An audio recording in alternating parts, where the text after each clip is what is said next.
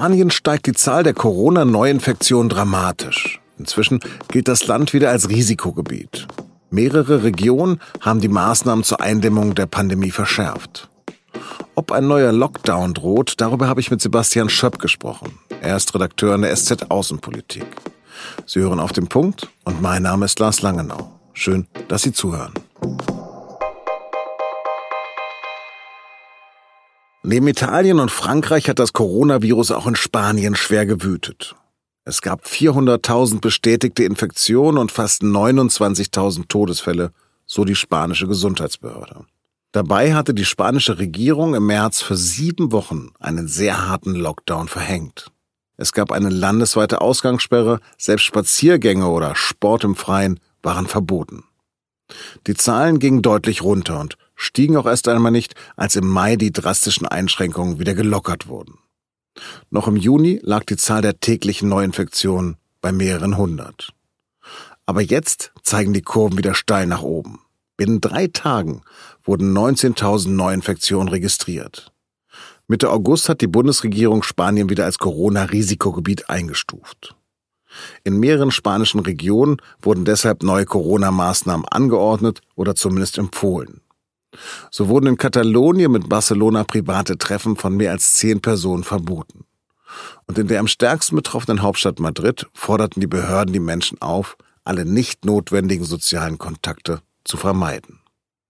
Auf Mallorca gab die örtliche Regierung zu, dass sich die Insel längst in der zweiten Corona-Welle befindet. Das Virus breite sich wieder so schnell aus, dass eine Nachverfolgung von Kontakten schwierig sei. Warum sich das Virus wieder so stark ausbreiten konnte, darüber habe ich mit meinem Kollegen Sebastian Schöpp gesprochen. Sebastian, in Madrid werden es heute 36 Grad, in Barcelona immerhin 30 Grad. Wo wärst du, wenn du nicht gerade mit mir im Studio sitzen würdest in diesen beiden Städten?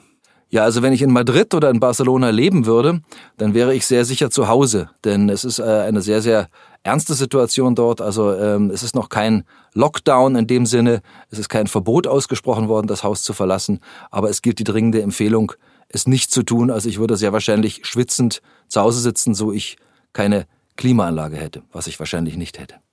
Woher kommt der neue Anstieg? Das ähm, hat verschiedene Gründe. Spanien hat ja am im März bereits äh, einen sehr hohen Anstieg von Fallzahlen gehabt und daraufhin einen sehr, sehr strengen Lockdown ausgesprochen. Und in diesen sieben Wochen, wo also wirklich niemand auf die Straße durfte, auch die Kinder nicht, sind die Fallzahlen sehr, sehr stark gesunken. Sie waren also schon gar nicht mehr bemerkenswert. Und dann hat man eben äh, wieder aufgemacht nach sieben Wochen ähm, in Schritten. Jede Region hat also ihr eigenes Tempo gehabt. Und in manchen Regionen war man wohl ein bisschen zu forsch, ein bisschen zu schnell, hat Diskos, Bars und ähnliches äh, wieder eröffnet. Und äh, das hat auch neben anderen Dingen dazu beigetragen, dass die Fallzahlen in Spanien so hoch sind. Ja, wie ist denn die regionale Verteilung?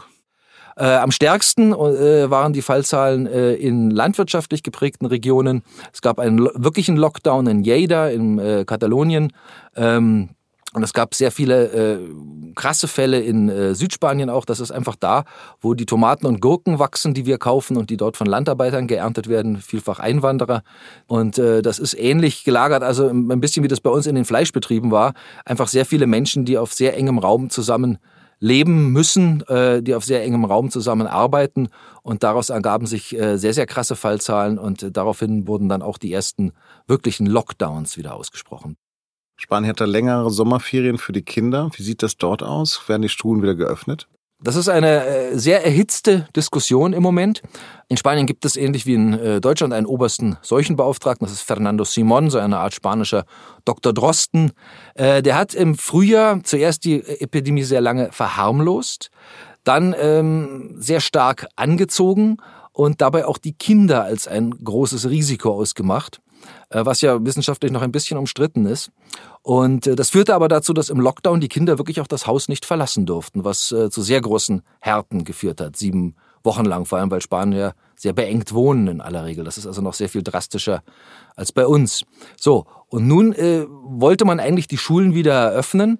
Ähm, diese Version davon, dass Kinder wirklich Superspreader sind, ist ein bisschen in den Hintergrund getreten, kommt jetzt momentan, gewinnt aber wieder an Fahrt.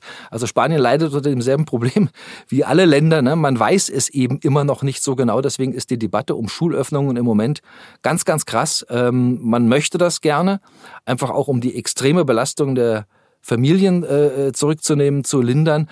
Aber ich bin mir da nicht sicher, ob sie das wirklich machen werden, weil sie einfach eine unkontrollierte Ausbreitung der, der Pandemie im Moment haben. Du schreibst in deinen Artikeln, dass mehr als fünf Millionen Jobs mit dem Fremdenverkehr zusammenhängen. Wie sehr leidet denn das Land unter den neuen Reisewarnungen? Naja, also für Spanien ist das eine Katastrophe, das muss man wirklich sagen. Ähm, fünf Millionen, das sind natürlich jetzt eingeschlossen auch Zulieferbetriebe, da hängt ja in der Tourismusindustrie, hängen ja ganze Branchen dran, äh, von Wäschereien über Elektriker bis äh, Caterer und ähnliches. Und das ist schon ein, ein massiver Einbruch. Die Arbeitslosigkeit insgesamt in Spanien hat im Vergleich zum vergangenen Jahr äh, um 25 Prozent zugenommen. Die die äh, Wirtschaftszahlen, also das Bruttoinlandsprodukt, wird dieses Jahr sehr wahrscheinlich um 18 Prozent sinken, also doppelt so hoch wie in Deutschland. Das ist für ein Land, das vorher schon wirtschaftlich sehr große Probleme hatte, natürlich eine Riesenkatastrophe, aus der momentan niemand einen Ausweg weiß. Gibt es jetzt schon soziale Verwerfung? Es gibt sehr viele soziale Verwerfungen. Es gibt harmlosere Anzeichen wie in Mallorca, wo es Großdemonstrationen gab, dass die Regierung jetzt Erleichterungen schaffen soll, äh, Stromkosten erlassen, das Wasser billiger machen und ähnliches. Aber es gab auch während des Lockdowns vor allen Dingen Hungerschlangen in Madrid, weil die Leute wirklich gar nichts mehr zu essen hatten und gar kein Geld mehr verdienen konnten. Und da hat man Angst davor, wenn man einen neuen Lockdown verhängen würde, dass das wieder so kommt. Das war ein wirklich sehr, sehr dramatisches, sehr, sehr deprimierendes und sehr, sehr schlimmes Bild. Und das ist das Problem, die, die, das Dilemma, in dem die Regierung momentan steckt, würde man einen neuen Lockdown verhängen, würde man diese Verhältnisse natürlich sofort zurückbekommen. Ja, aber auf was setzt denn die Regierung von Pedro Sanchez denn jetzt?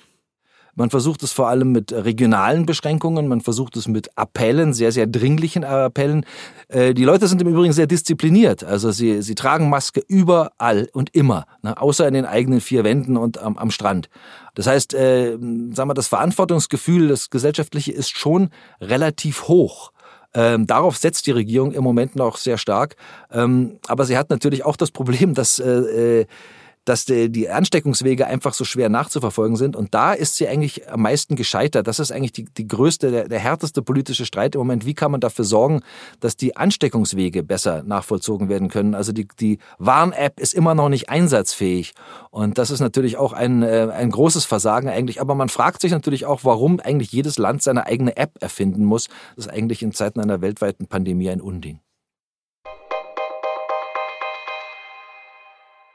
Die Pandemie hat die deutsche Wirtschaft heftig getroffen. Nun zeigen amtliche Daten, wie schlimm die vergangenen Monate wirklich waren. So wuchs das Staatsdefizit im ersten Halbjahr laut Statistischem Bundesamt auf fast 52 Milliarden Euro nach einem Überschuss von mehr als 46 Milliarden Euro im ersten Halbjahr 2019. Zwischen März und Juni schrumpfte die Wirtschaft um fast 10 Prozent gegenüber dem ersten Quartal des Jahres.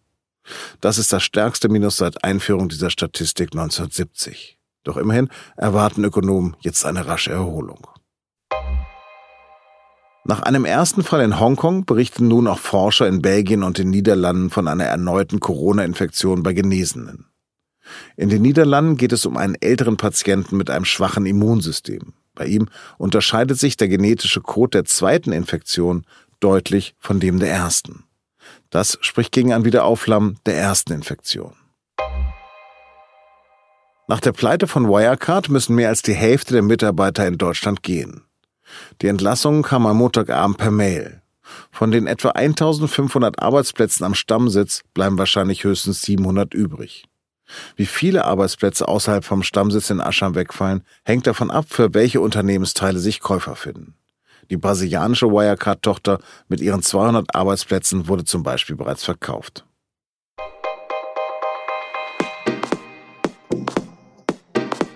Ob und in welcher Höhe es Bußgelder für Maskenverweigerer gibt, wird in jedem Bundesland anders entschieden. Das gilt auch für Obergrenzen bei Feiern. Auch ob die Tests für Urlaubsrückkehrer bleiben oder wieder abgeschafft werden sollen, wird ausgiebig diskutiert.